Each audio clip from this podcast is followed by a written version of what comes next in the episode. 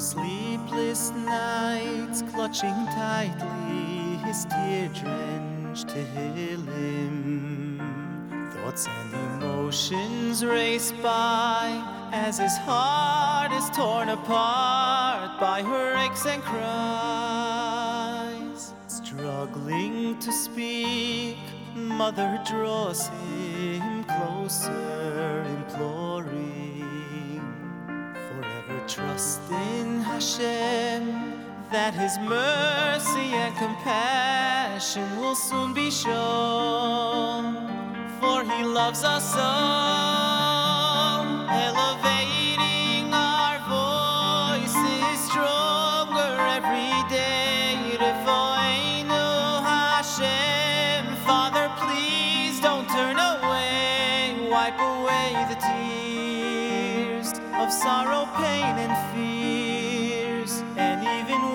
master plan is hard to understand, still we know he's always near to the heavens above. Our prayers will ascend in the blink of an eye. All the suffering could end, all the choilim cured, emunah reassured.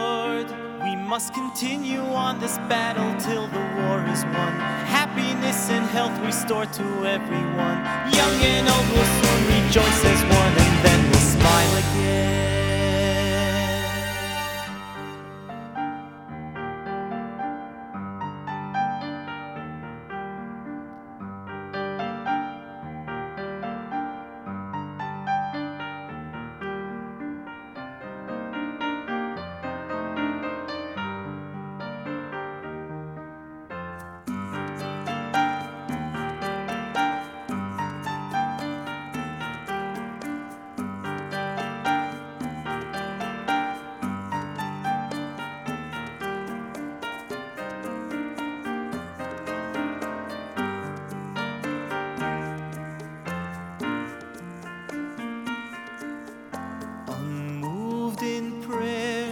are we failing to show some emotion?